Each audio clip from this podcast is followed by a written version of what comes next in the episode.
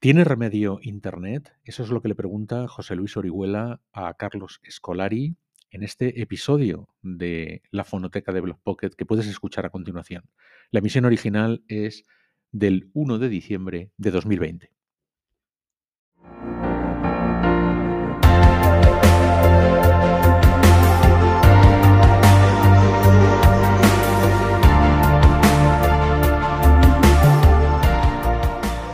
Muchísimas gracias, eh, Carlos Escolari, nuevamente bienvenido a Noches de Blogging. La verdad es que es un gusto tenerte por aquí.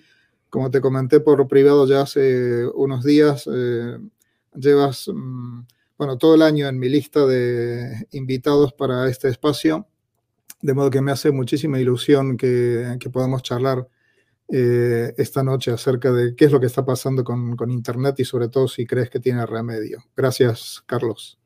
No, gracias por la invitación. Siempre es un placer charlar contigo. Bueno, Carlos Escolari es profesor universitario, es eh, conferenciante, un incansable viajero, eh, colega, compatriota, eh, autor de muchos libros. Recién nos mostraba Antonio Cambronero Narrativas Transmedia, un libro de 2013, que también está en la cabecera o en la mesita de luz de mis estudiantes en los últimos años. Em, yo he rescatado cuatro libros entre toda su producción, eh, empezando por Hacer Clic en el 2004, que fue tu tesis doctoral sobre, sobre la supuesta invisibilidad de las interfaces. Eh, luego, Hipermediaciones en 2008, que yo creo que es una de las mm, más interesantes teorías de la comunicación digital que se ha escrito en, en castellano. Eh, y Las leyes de la interfaz, que en otra de mis asignaturas, un libro de 2018, también está entre las lecturas obligadas de mis estudiantes y llega pronto a España, posiblemente a finales de enero, Cultura Snack, eh, que está publicado eh, por la marca editora en, Argentina. Y me gustaría comenzar por aquí, Carlos. Eh, ¿Cuál va a ser la propuesta de tu nuevo libro y desde cuándo se ha convertido la cultura en un snack? Bueno, el libro Cultura Snack, en los años 90 yo viví en Italia, ya por el 97, 98, un día cayó en mis manos una revista de diseño industrial, la clásica revista italiana de diseño, un papel hermoso, una tipografía increíble. Y en la, portada había una, un alfiler de gancho, un imperdible, como se dice en España, y decía piccoli oggetti, ¿no? Era pequeños objetos. Y era un número dedicado al diseño industrial de pequeños objetos. Y, de ahí me quedó la, la, idea, digo, ¿por qué no juntar material, escribir algún día algo sobre los pequeños objetos mediáticos?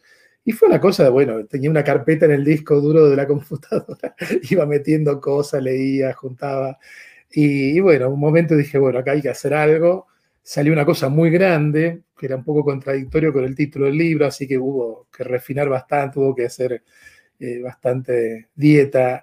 Eh, y bueno, salió este libro que está dedicado a la cultura snack, que son los formatos breves de la comunicación, que son formatos breves, pero también son, tienen la característica muchas veces de ser efímeros, son portables. También están los, el hardware pequeño, ¿no? Pensemos en el iPod, eh, cuando Steve Jobs se jactaba de haber hecho un, aparatito que tenía mil canciones adentro, ¿no? Esta cosa de lo pequeño, pero con, gran poder de concentración y de gran capacidad. Y bueno, el, libro pasa, bueno, la, cultura snack, como, como, tú decías, no es algo nuevo. Eh, digamos, los contenidos breves mediáticos se pierden en, la historia del Homo sapiens, ¿no? Durante milenios la cultura no, no, había escritura, entonces la cultura pasaba de generación en generación de manera oral y dentro de los grandes relatos, ¿no? Siempre había pequeñas frases, refranes populares, algunos todavía quedarán hoy, que iban pasando, ¿no? De generación en generación, y ahí había saberes, ¿no? Pensemos los principios religiosos, ¿no? Eh, sí, estaba la Biblia, el Antiguo Testamento, pero lo que circulaban eran los diez mandamientos o, los pecados capitales, eran breves snippets, como se dice en inglés, ¿no? De información. Em, claro, en la cultura oriental estaba también, está el microobjeto cultural, Pensemos las bolas de nieve que se pusieron de moda en Francia en el siglo XIX en las exposiciones internacionales, ¿no? con la Torre Eiffel adentro. Eh, vayamos a la cultura oriental, el bonsai, los microjardines, las casas de muñecas en los Países Bajos, en Ámsterdam en el siglo XVII, XVIII, que el momento de mayor poderío y, esta, la burguesía ascendente, ¿no? que, las, mujeres burguesas querían tener en su casa una casa de muñecas, que a veces valía más que toda la casa entera. Pero bueno, digamos que ya había una tradición en el periodismo, finales del siglo XIX estaba Fénon, que era un, francés que escribía historias en tres líneas. Eran tweets con una capacidad narrativa increíble tenían.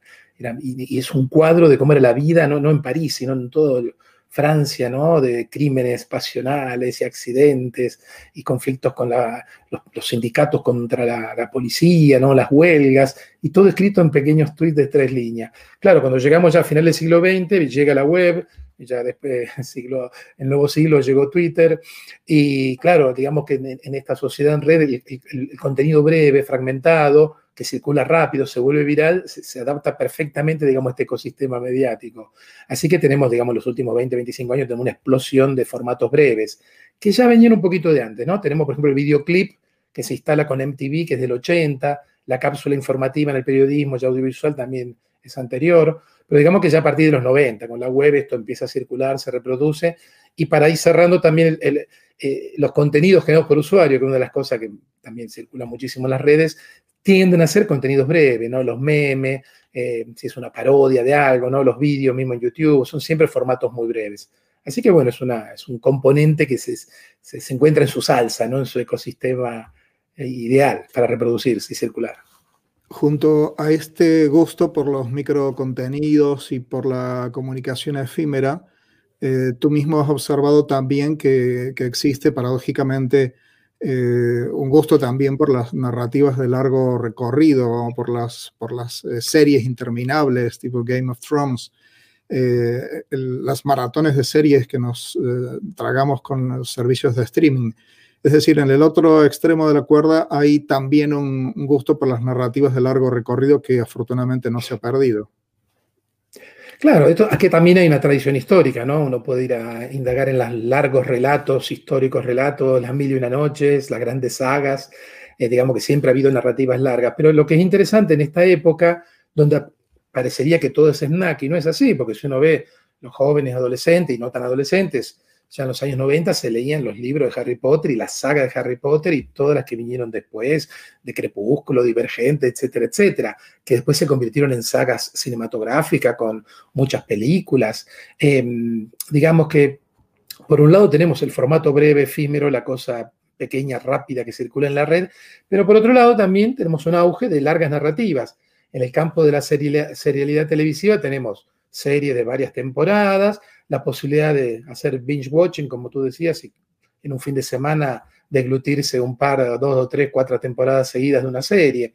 O sea que lo que yo veo es que nuestro espectro textual como consumidores textuales se ha ampliado, ¿no? Se ha ampliado para los dos extremos. Consumimos más cultura breve snack, pero también se están consumiendo más sagas o contenidos largos.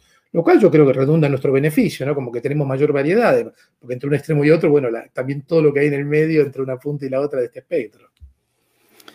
Este año un documental de ficción, El, dilema de las redes sociales, eh, siguiendo un poquito la, estela de las, cinco temporadas de la serie Black Mirror entre el 2011 y el 2019, eh, da pie para uno de los debates este, más interesantes, uno de los debates públicos más interesantes acerca de los, los impactos negativos o el peaje que estamos pagando por los servicios que disfrutamos todos los, todos los días. ¿no? Me ha llamado mucho la atención que, a pesar de que ha habido mucha literatura crítica sobre, sobre la privacidad de los datos en Internet y sobre la gestión de las grandes compañías tecnológicas, ha sido desde la ficción desde donde ha llegado la crítica posiblemente más contundente y más permeable desde el punto de vista social. ¿Cómo, cómo lo has visto, Carlos?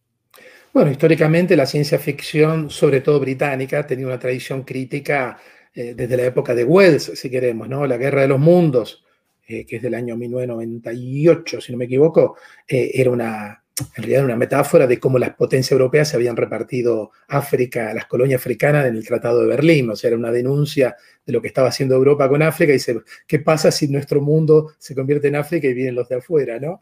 Eh, o sea que la ciencia ficción, sobre todo británica, ¿no? ha tenido esta característica, la ciencia ficción de Estados Unidos siempre fue más light, eh, tenía otro, otro, carácter no tan crítico como la británica. Y en ese sentido, bueno, Black Mirror quizá la cosa más interesante. Pero claro, y esto es una cosa que hemos charlado mucho con gente que éramos fan de Black Mirror, las primeras dos o tres temporadas nos dejaban boquiabiertos.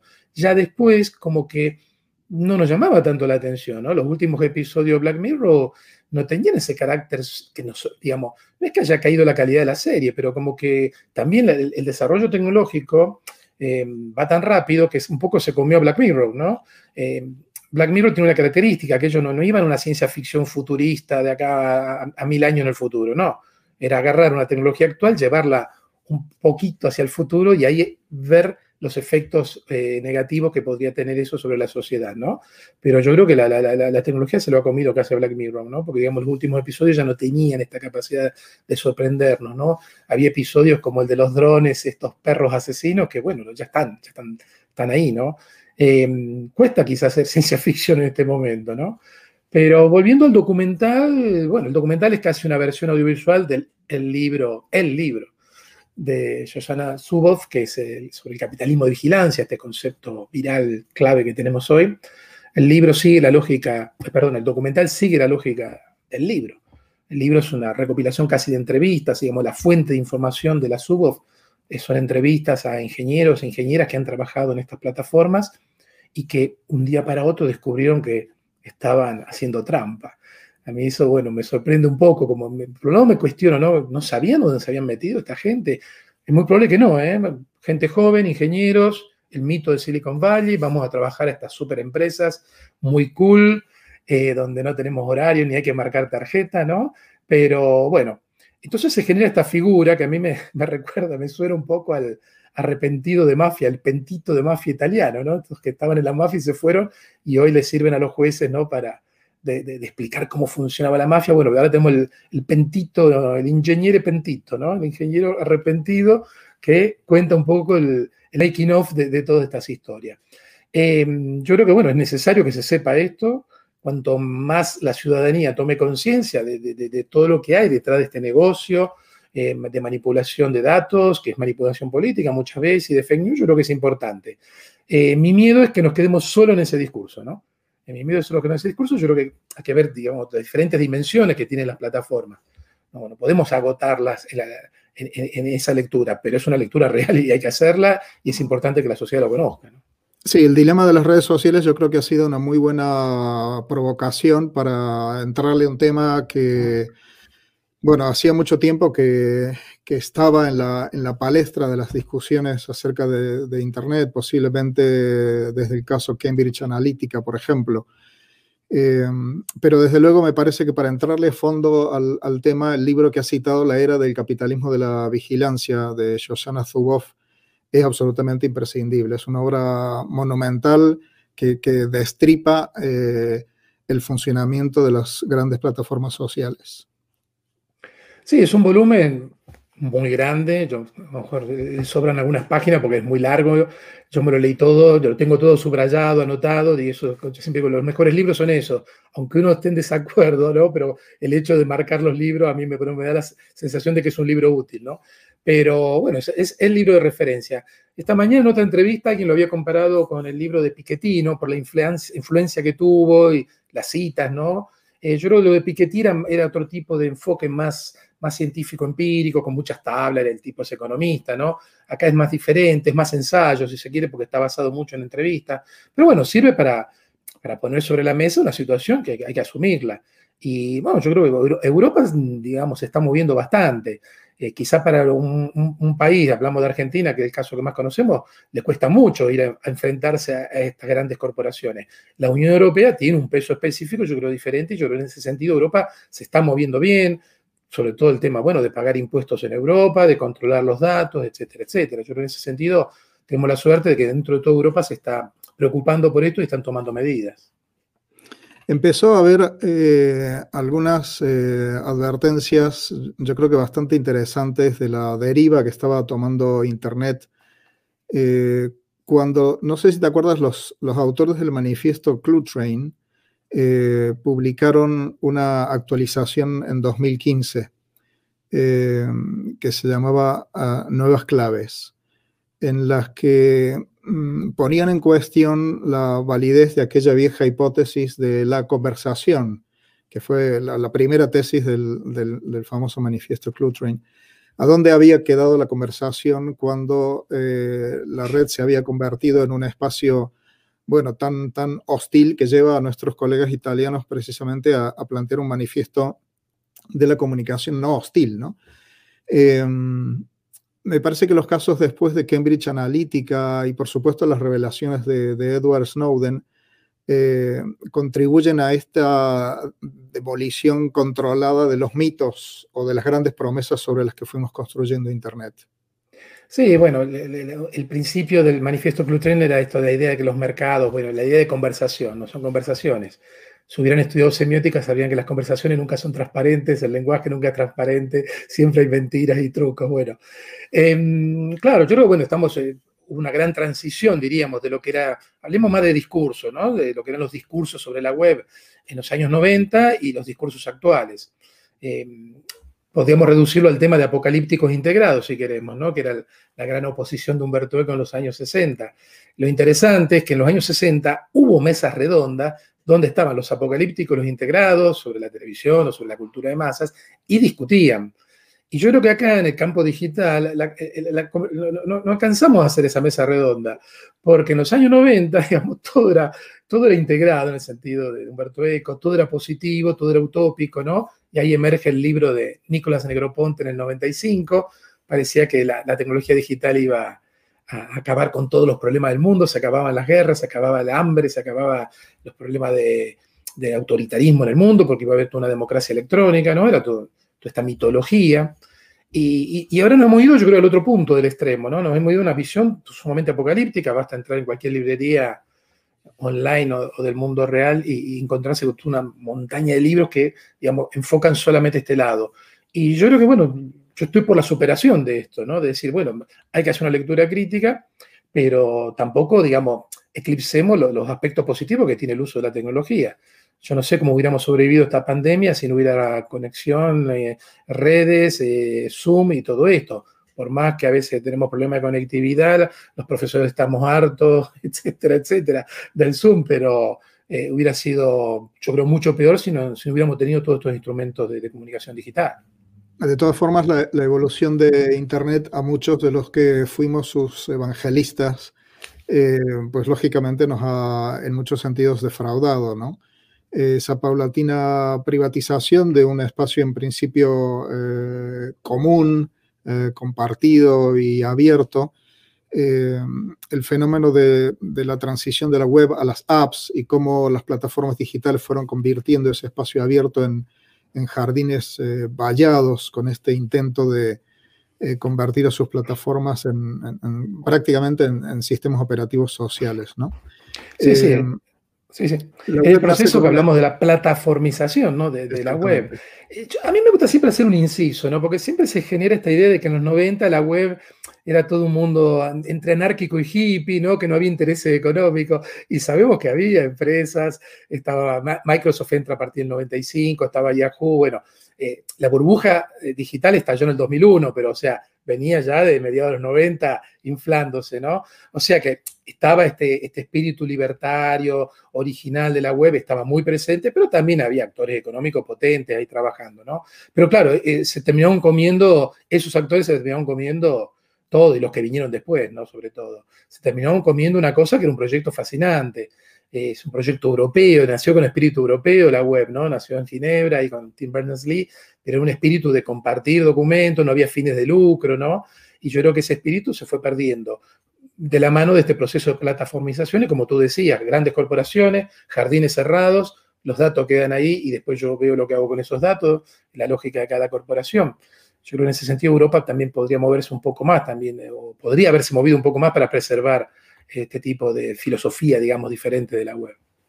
Bueno, precisamente Tim Berners-Lee, eh, el, gran impulsor de, la web desde, desde, ese laboratorio en, Ginebra, eh, es uno de los que se ha puesto al, frente de esta batalla por salvar la, la web originaria y comentábamos antes fuera de cámaras el, proyecto eh, Solid, Social Link Data, eh, y la empresa Inrupt, que ha puesto en marcha precisamente para eh, sacar adelante productos que permitieran básicamente a los usuarios hacerse con el control de sus, de sus datos.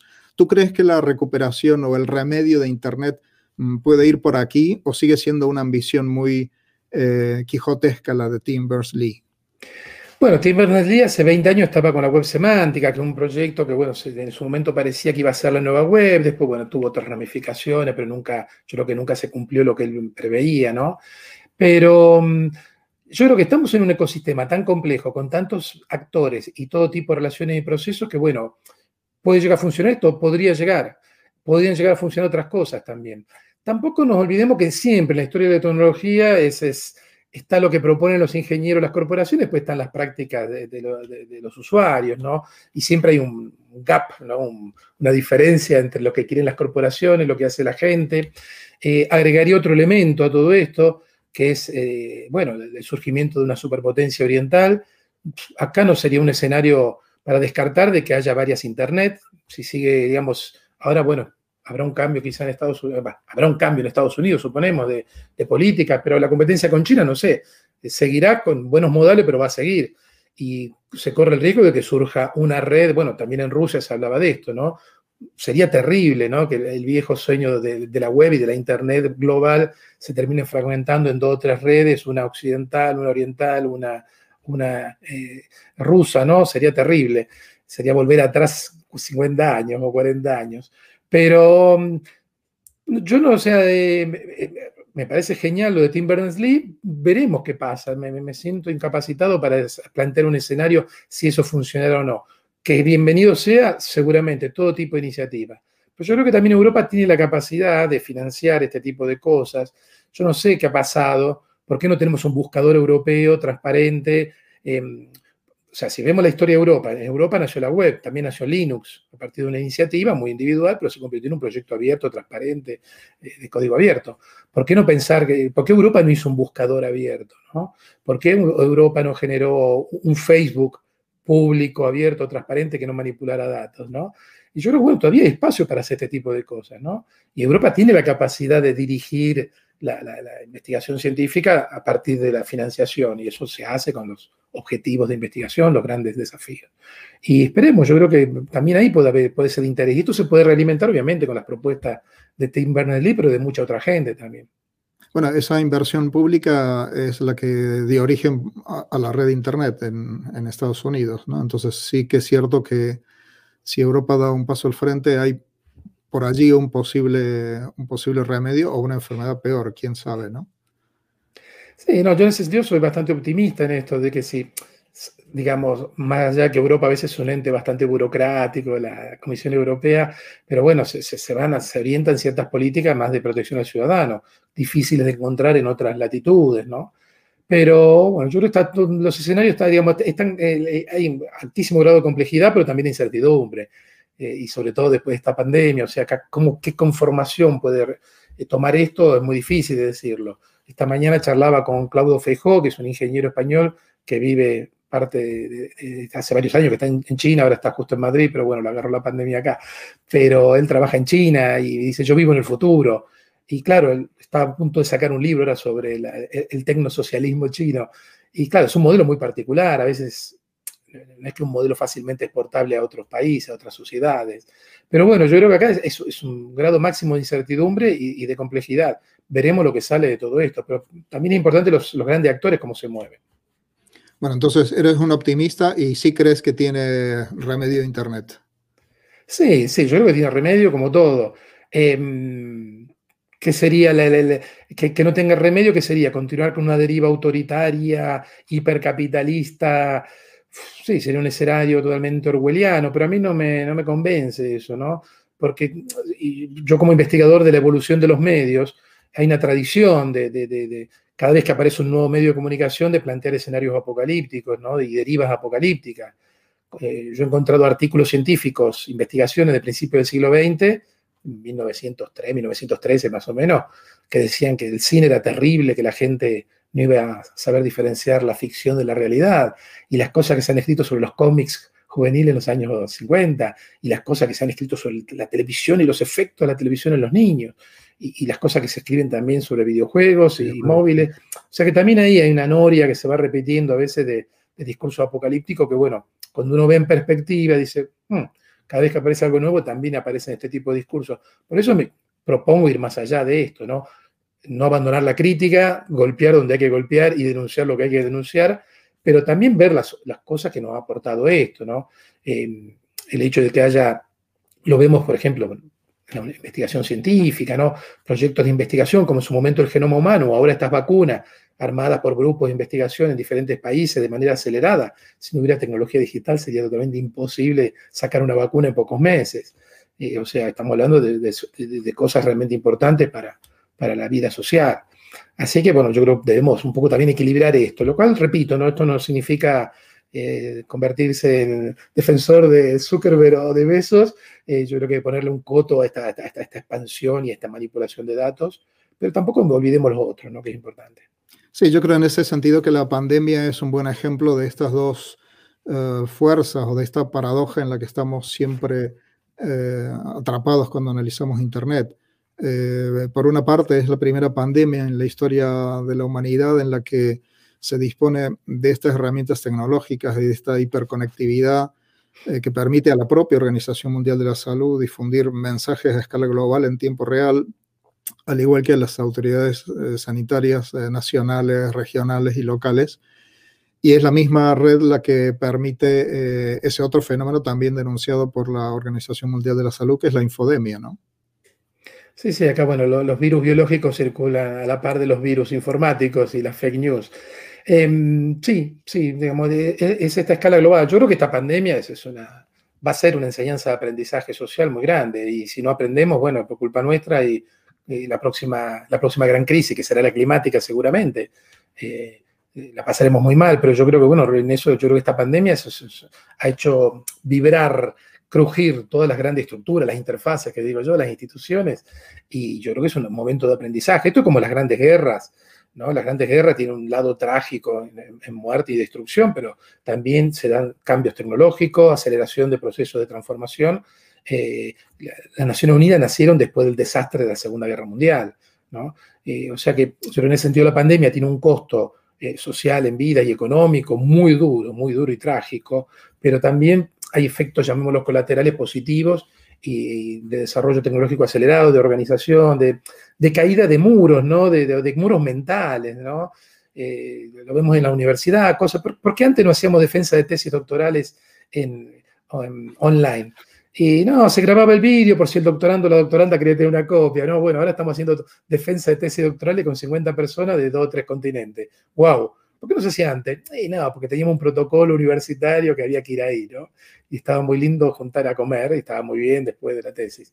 Pero bueno, son pavadas estas, ¿no? Pero yo creo que eh, hay que aprovechar este momento, porque aparte no, al, crujir todas las estructuras, las interfaces, se, se, notan malas cosas que no funcionaban. Y como ahora es más fácil introducir cambios. Con la excusa de la pandemia, digamos, más fácil introducir cambios e ir probando cosas nuevas, porque no todas van a funcionar. Pero esto de experimentar, el ensayo de error, en este momento está mucho más aceptado que a lo mejor hace un año. Eh, Carlos, tú, además de estudiar los ecosistemas de la, comunicación, especialmente de la comunicación digital, eh, has trabajado mucho sobre el concepto de interfaz, desde tu tesis doctoral hasta el libro de hace dos años, Las leyes de la interfaz. Y me gustaría preguntarte por este fenómeno que estamos viendo ahora de funcionalidades clonadas entre interfaces que cada vez se parecen más, ¿no? Todo el mundo quiere tener stories, por, por ejemplo, ¿no? ¿Qué, ¿Qué, opinas de esta eh, clonación de las funciones de las, de las interfaces de las plataformas sociales? Sí, una de las leyes de la interfaz, la, la cuarta ley de la interfaz, la tercera dice que las interfaces viven en un ecosistema, ¿no? Eh, y evolucionan. Entonces, al vivir en un ecosistema, las interfaces se, se, prestan, se toman, se copian elementos entre sí, están relacionadas entre sí. Eh, esto un poco como los mitos. Levi Strauss, el antropólogo, decía que los, los, mitos se piensan entre sí. Bueno, podemos decir que las interfaces se piensan entre sí. Entonces, claro, cuando una interfaz, hablemos de interfaz de usuario, ¿no? Eh, desarrolla algo nuevo que funciona, ah, de Stories, las otras, las otras, los competidores, digamos, comienzan a incorporar eso. Eh, en un momento Twitter eh, introdujo, los usuarios de Twitter introdujeron el hashtag, Twitter lo, Twitter lo oficializa, después hubo un intento ahí, bueno, más o menos Facebook también de utilizar y de incorporar los hashtags. Y ahora pasa con las stories. Y veremos, veremos qué nos depara la futura evolución de las interfaces. Es un fenómeno casi de mimetización. Eh, esta mañana hizo un tweet un poco en broma diciendo que esto de las stories ya, ya no es un optional, se va a convertir en estándar, ¿no? Va a ser el equipamiento de serie de, de todas las plataformas quizá que vengan de acá en el futuro. Pero van a venir cosas nuevas, ya hay cosas nuevas en, Oriente que, que vamos a ver qué pasa cuando entren acá, ¿no? Por ejemplo, hay una red muy potente en China que es Bilibili, que todavía no se conoce acá. Yo la conozco a través de, mis estudiantes que vienen de China. Y Bilibili es fascinante porque es una, es una especie de YouTube de vídeos cortos, digamos, pero lo, alucinante de Bilibili es que los comentarios no están abajo del vídeo, sino que pasan flotando, lo llaman el ballet, ¿no? Son balas de comentarios que pasan flotando en tiempo real sobre la pantalla. O sea, desde el punto de vista semiótico es una cosa fascinante porque está la imagen en movimiento y pasan todos los comentarios por encima. No sé cómo hacen los, eh, los chicos y chicas de la generación Z para entender eso. Los, los que venimos de un mundo analógico nos cuesta a lo mejor poner a foco eh, fondo y figura, ¿no? Pero claro, a lo mejor esto se impone y mañana YouTube incorpora opción comentarios flotantes, ¿no? O sea, en este sentido es muy promiscuo el mundo de las interfaces y no nos tienen que sorprender estas adopciones de cosas que hay en otra interfaz, ¿no? Bueno, para terminar, aunque han salido ya algunas eh, ideas sobre, sobre las prácticas académicas y sobre la universidad, eh, tú al, final de las leyes de la interfaz eh, planteas una, hipótesis bastante atrevida, bastante contundente, que es la proyección del concepto de interfaz más allá del ámbito digital, ah, hacia el ámbito de la política, de la educación y específicamente de la, de la universidad. Y me gustaría preguntarte esto para finalizar, antes de entrar la conversación con los oyentes, con los seguidores en redes. Eh, ¿Cómo crees que está modificando la pandemia la función de la universidad como interfaz? Sí, cuando yo, bueno, escalo el, concepto de interfaz, ¿no? Pensar eh, en una serie de instituciones como, eh, como si fueran una interfaz entendida como una red, ¿no? De actores humanos, tecnológicos, actores institucionales, ¿no? porque son todos los reglamentos, leyes que regulan el funcionamiento. Un museo es una interfaz, una escuela es una interfaz, un partido político es una interfaz, eh, una biblioteca es una interfaz. Obviamente la universidad es una interfaz. La universidad es una interfaz que tiene mil años de vida, cumplen un milenio ahora en este siglo, se cumplen ya Oxford, Salamanca, Sorbona, Bolonia, son las universidades de las primeras que cumplen mil años, lo cual significa que es una interfaz que se ha adaptado, si no, no hubiera sobrevivido mil años. Pero el modelo de universidad que tenemos más o menos los últimos 200, 250 años, el modelo de la Universidad Prusiana, ¿no? el modelo de von Humboldt, que fue el modelo que se instaura en Alemania y después se fue reproduciendo, con variaciones, ¿no? Está el modelo más latino, franco-italiano, español, que es el que después llegó también a América Latina, o el modelo más anglosajón, más quizás orientado un poquito más a lo profesional, que fue el que entró más en Estados Unidos. Pero digamos, seguimos eh, moviéndonos en el entorno de lo que era una interfaz diseñada hace 250 años, que era la, Universidad de la Modernidad, digamos. Eh, claro, como tantas otras eh, interfaces, la, pandemia ha puesto en evidencia los problemas, limitaciones, cosas que no funcionaban, ¿no? Y en el caso de la universidad, bueno, ya mencionamos un ejemplo antes muy tonto este de las tesis doctorales, pero yo creo que, bueno, si, ya sabíamos que todo el sistema educativo, toda la interfaz educativa venía con problemas, ¿no? No es casual que hace 20 años, 25, venimos hablando de innovación educativa, la necesidad de, no solo de meter tecnología, porque eso es otra cosa, no, es solo una cuestión tecnológica, de cambiar los procesos, ¿no? Ha habido intentos a través de Bolonia, el proceso de Bolonia, de transformar algunas cosas, pero es duro, ¿no? yo creo que de, de las interfaces educativas, la más difícil de transformar es la universidad, porque tiene un ADN muy viejo, mil años, pero a su vez es una máquina muy buena de reproducir conocimiento y de reproducirse a sí misma, ¿no?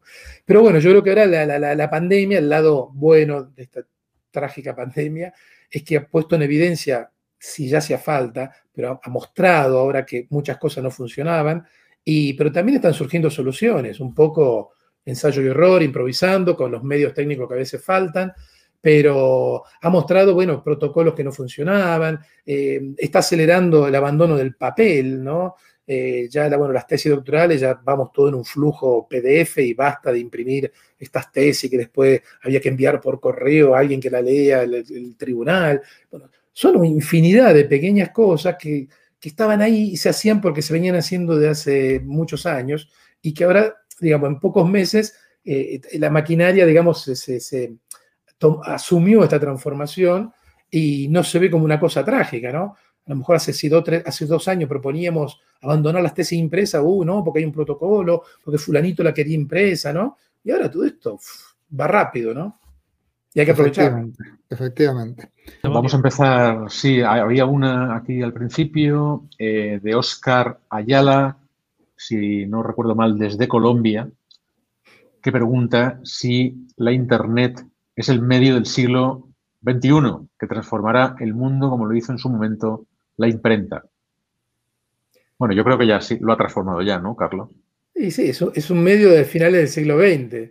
Lo, fascinante es, bueno, qué forma adopta en el siglo XXI y si seguimos con la metáfora de la, Internet está enferma, necesita, tiene remedio, a lo mejor esta Internet no tiene remedio y todo mi optimismo lo tenemos que eh, abandonar. Pero vendrá otra cosa, vendrá otra cosa, y esto es lo, más interesante. Eh, nadie hubiera pensado en el, año 68, 69, no me acuerdo bien, cuando alguien apretó un botoncito y conectó dos computadoras, no tenía ni idea de lo que estaban apretando, yo creo. O sea, y esto es lo, fascinante y, lo, lindo de los sistemas complejos, que un pequeño cambio inesperado, marginal, puede generar una bola de nieve y transformar el, el, todo el ecosistema y todo el planeta, ¿no? Así que bueno, veremos, lucharemos para que eh, recuperar este espíritu quizá que tenía la web en su principio y, seguir convirtiendo esto que es, que es, algo bueno, ¿no? Para la sociedad. Eh, y bueno, y si, llegarán, y si no llegarán otras cosas. En ese sentido, el Homo sapiens ha demostrado una capacidad inventiva a lo largo de cientos de miles de años fascinante, y sobre todo esta gran aceleración que tenemos en los últimos 10.000 años, ¿no? Si hablamos a largo plazo. Bueno, nuestro colega y compatriota Alejandro Pesitelli tiene un libro titulado así precisamente, Internet, la imprenta del siglo XXI, de modo que esa hipótesis que nos plantea Oscar Ayala está, está ahí efectivamente recogida. Más cosas, Antonio. Pues, Carlos, el hashtag es un gran invento, ¿no? David Alvarado nos dice que, bueno, que son muy útiles, además de Twitter, con los Twitter chats, también en LinkedIn, etcétera. Sí, sí, fue ahí tenemos, como dije antes, se, inventaron en, se inventaron en Twitter, pero bueno, ahora se utilizan en, muchos sitios, ¿no? Claro. Esto fue uno de los pasajes que se dio, digamos, en la web de los 90, eran los profesionales los que indexaban contenido, ¿no? Antes de Google, los buscadores tenían gente indexando contenido, creando páginas amarillas, diríamos, de la web. Después eso se fue automatizando, pero lo que es interesante, bueno, cuando se hablaba de la folksonomy, ¿no? La taxonomía hecha por los usuarios, los folks, los amigos. Y yo creo que el hashtag fue una de las cosas que más contribuyó a que fueran los usuarios los que asumieran la organización del contenido en la web. Eh, y bueno, Twitter y Instagram y, todas las plataformas que utilizan hashtag. Yo creo que es un invento, es, es, algo muy pequeñito, pero que muy útil, ¿no? Y, tiene esta característica que no, nació de una empresa Silicon Valley, no se le ocurrió a ningún ingeniero, sino a un usuario, a un grupo de usuarios. Empezaron a, a taguear las cosas, ¿no? Bueno, Gonzalo Pico, porque creo que has comentado algo sobre que si las interfaces son promiscuas y pregunta que si hay algún ejemplo. No, no entiendo esta pregunta, pero bueno. Gonzalo, saludos a Gonzalo que está en Ecuador. Em, sí, cuando hablaba de las interfaces están en, un ecosistema, digamos, y hay relación entre interfaces. Claro, uno podría, eh, uno puede encontrar un dispositivo de, navegación o forma de indexar algo eh, que aparece en, una plataforma, en una interfaz, en, un software, y eso después copiado por otro software, ¿no? Y, esto es así, si nosotros analizamos eh, una interfaz de, una plataforma, podríamos establecer una genealogía de dónde viene cada elemento, ¿no? Em, esto pasaba ya antes de las interfaces digitales. Si nosotros vemos, por ejemplo, Twitter, Twitter es una lista, ¿no? Es una lista, es un timeline. Y, bueno, y había listas en el papel, sí, los diarios publicaron siempre listas, listas de, las posiciones en la tabla de fútbol, listas de las acciones en, los mercados, y, y, en los libros había listas, y Gutenberg imprimió listas, y antes en los libros manuscritos había listas de reyes y en los papiros había listas, y si vamos y vamos, vamos, eh, en las tablillas de arcilla de hace 8.000 años, 7.000 años, en la Mesopotamia asiática, se hacían listas de medicinas, de dioses y, de dinastías, de reyes y, también de faraones en el papiro.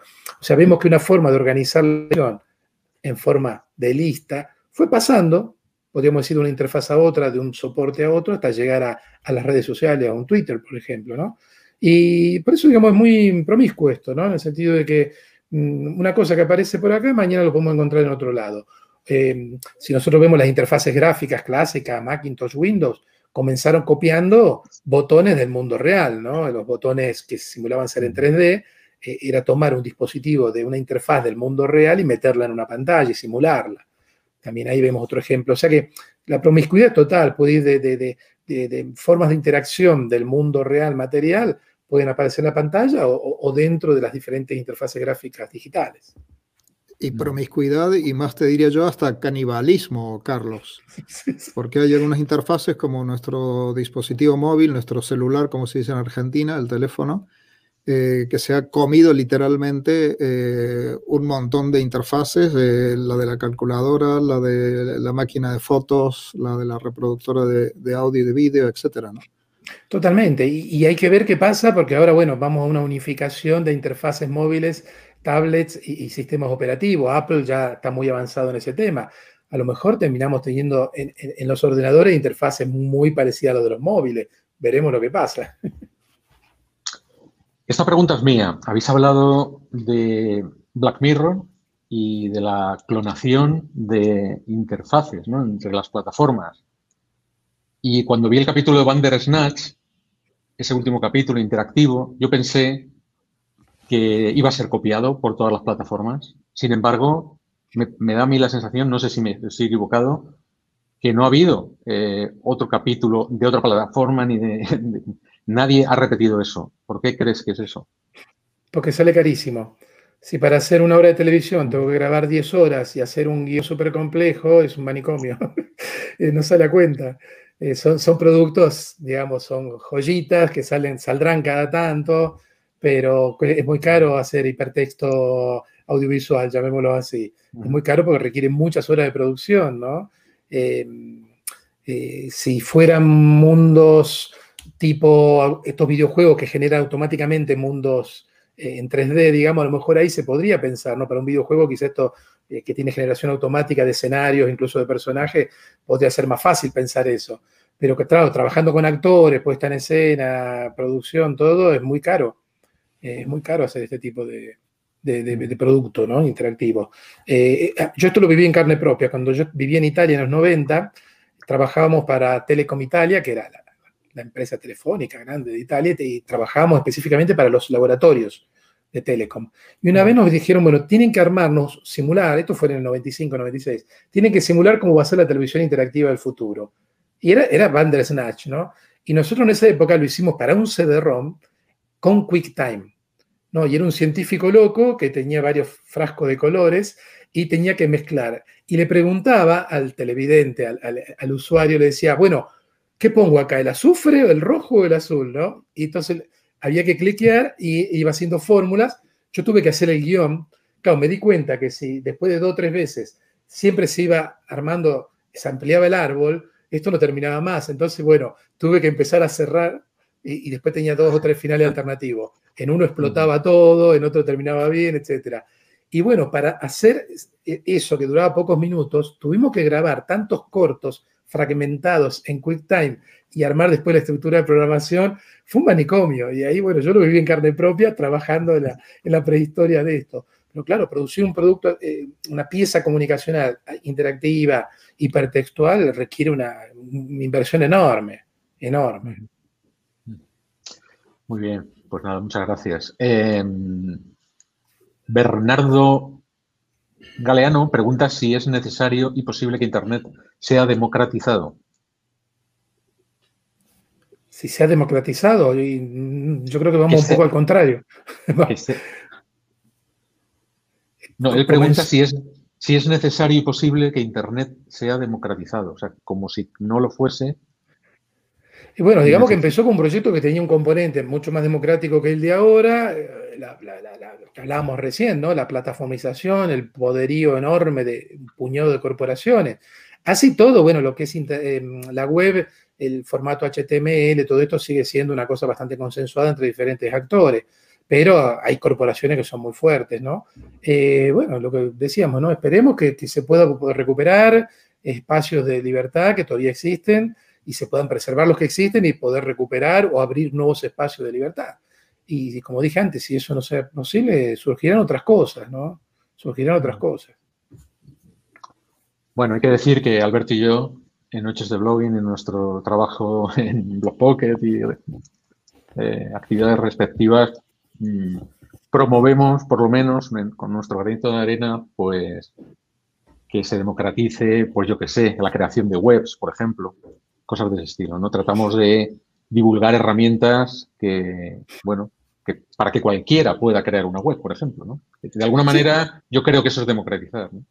Sí, tampoco es responsabilidad solo de las corporaciones o de los estados salvarnos de las malvadas corporaciones. A ver, acá somos todos ciudadanos, somos, bueno, eh, muchos adultos, pero también jóvenes. Eh, hay una cuestión de alfabetización digital y, que tenemos que ser responsables. Antes de tuitear hay que pensarlo. Ahora la interfaz nos ayuda, ¿no? ¿Estás seguro que querés tuitear esto? Mira, has leído el artículo. Bueno, son estas pequeñas cosas eh, que son un poco frenar la interacción automática de las interfaces de usuario para llamar la atención. Yo creo que también esta es parte nuestra, es responsabilidad nuestra, ¿no? Como usuarios de esta tecnología, hacerlo con, responsabilidad. Yo a veces veo colegas que suben a mansalva fotos de los hijos, de los nietos, menores de edad, estamos todos locos, ¿no? Eh, también hay una responsabilidad por parte de los ciudadanos y la necesidad de la famosa alfabetización eh, digital o digital literacy, como se dice en inglés, que tenemos que promover y, potenciar, ¿no? ¿no? es solo culpa del malvado eh, Mark Zuckerberg, ¿no? También hay responsabilidad de los usuarios. Hablando de fake news, Susana Herrera Damas pregunta que hasta qué punto consideran que los servicios de verificación digital contribuyen o no al remedio de Internet. Contribuyen, contribuyen. Eh, como dije recién, está bien, o sea, los algoritmos nos pueden, pueden hacer circular bulos, fake news, los algoritmos pueden servir y sirven de hecho para filtrar cosas. Eh, tenemos el otro sector que son estos operadores humanos que están haciendo limpieza en las redes, que es un trabajo terrible, terrible esto de andar viendo cosas terribles en la web para poder sacarlas, ¿no? La inteligencia artificial lamentablemente todavía no llega a identificar estas cosas, pero, y yo le agrego el otro componente, los usuarios y las usuarias, ¿no? Eh, también nosotros tenemos que contribuir a limpiar, ¿no? Así como nos ponemos una, una mascarilla, ¿no? Para, para evitar los virus biológicos que penetren en nuestro organismo, tenemos que aprender a usar mascarillas informativas, llamémoslas así, ¿no? Para evitar, digamos, que toda la porquería quede afuera. También tenemos que contribuir nosotros, ¿no? Yo agradecerle a Carlos Escolari y que nada, estamos pendientes de tu próximo libro, Cultura Snack, eh, que lo esperamos para enero. La marca editora de Argentina, Cultura Snack de Carlos Escolari. Gracias, Carlos. No, gracias por la invitación. Hacía mucho que no charlábamos así. Bueno, eh, fue un placer siempre charlar con ustedes y bueno, seguimos en contacto y bueno, seguir trabajando, aportando nuestro, desde cada uno de su lugar, ¿no? De la investigación, el mundo profesional, la docencia, ¿no? Aportando un poco, bueno, a mejorar esta, vida online, ¿no? Yo creo que es un momento para aprovecharlo. Como dije antes, está todo un poco, se ha desmantelado un poco todo. Bueno, tratemos de remontar y construir cosas que, sean más democráticas, más transparentes y que sirvan para la vida social.